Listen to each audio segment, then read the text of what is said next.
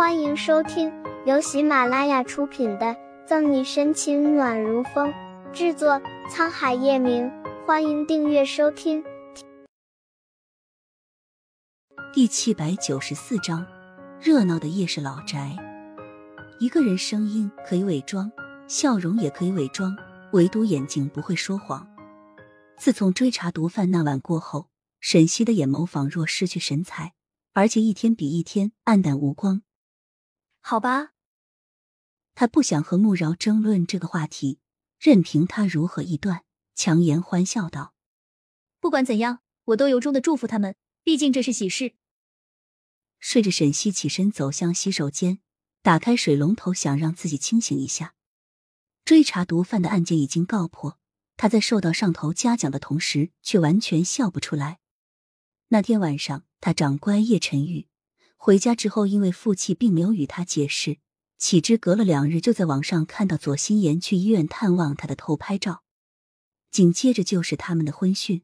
如今记者又拍到叶家开始大举操办婚礼，转眼之间，两人又中断联络十多天。他隐约联想到，也许正是那个巴掌成全了叶晨玉和左心言。而在叶家，由于叶晨玉从早到晚都在公司忙碌。不是加班就是与客户洽谈生意，所以他与左心言的婚事至今都没有亲口承认过。但是听到传闻，慌慌忙忙回来的叶老太太却对此耿耿于怀，总觉得两人的婚事更像是一场捕风捉影的谣言，甚至连叶家上下都深信不疑。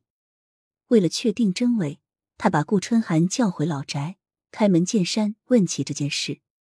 其实顾春寒对此也是云里雾里，只好讪讪的回应：“外婆，有时间你亲自问表哥就是了，他才是当事人，我也都是道听途说。”叶老太太锐利的眼眸转了转，瞥见顾春寒犹疑的眸色，立即从中发现端倪：“真的，我今天叫你过来，就是要从你嘴里听到真话，你别跟我装傻。”看到叶老太太严肃的神情，顾春寒也只好知无不言，把之前所知道的事情全盘托出，甚至包括沈西和宋毅准备开房被叶晨玉当场捉住的经过。然而，当他全部交代完毕，老太太沉思片刻，却讳莫如深的连连摇头：“他们之间肯定有什么误会，有些时候事情不能只看表面。”老太太的语气意味深长。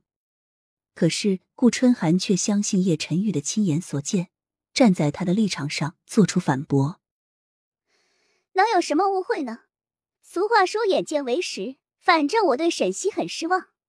听罢，叶老太太不动声色的瞥向他，端起热茶浅啜一口，不紧不慢的回道：“虽然小西和陈玉现在闹分开了，但我对这孩子还是很了解的，他绝对不是那种人。”况且叶家也一直对不起他。叶老太太活了几十年，自问看人的本事还是有的。相处这么长时间，沈西的脾性，她自然清楚一二。没有听出叶老太太话里的端倪，顾春寒依旧愤然作色。算了，他们两个的事，我也不想管了。沈西和叶晨玉彻底闹掰，最开心的莫过于月璇和左心言。就在叶家的老宅里面，每个人都忙忙碌碌的，很是热闹。月璇看着佣人在自己的面前拿来的喜帖，这个你贴到那边吧，不要太多了，合适一点。那这儿呢？贴着好一点吧。女佣指了指身旁的一个地方。月璇走过去看了看，点了点头，拿着那个喜帖试着对比了一下，可以贴上吧。说完，月璇又看了眼其他地方。哎哎，那个不能放在那里。月璇走到沙发旁边，将放到那里的东西拿起来。哎呀，这个要放到婚房里面的，这个东西可是不能够乱放的。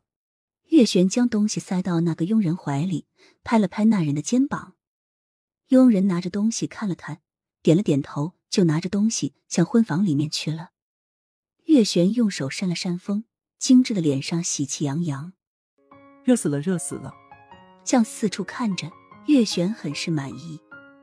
月璇为叶晨玉筹备着婚礼，左心言从房间里面走出来，脸上是藏不住的笑意。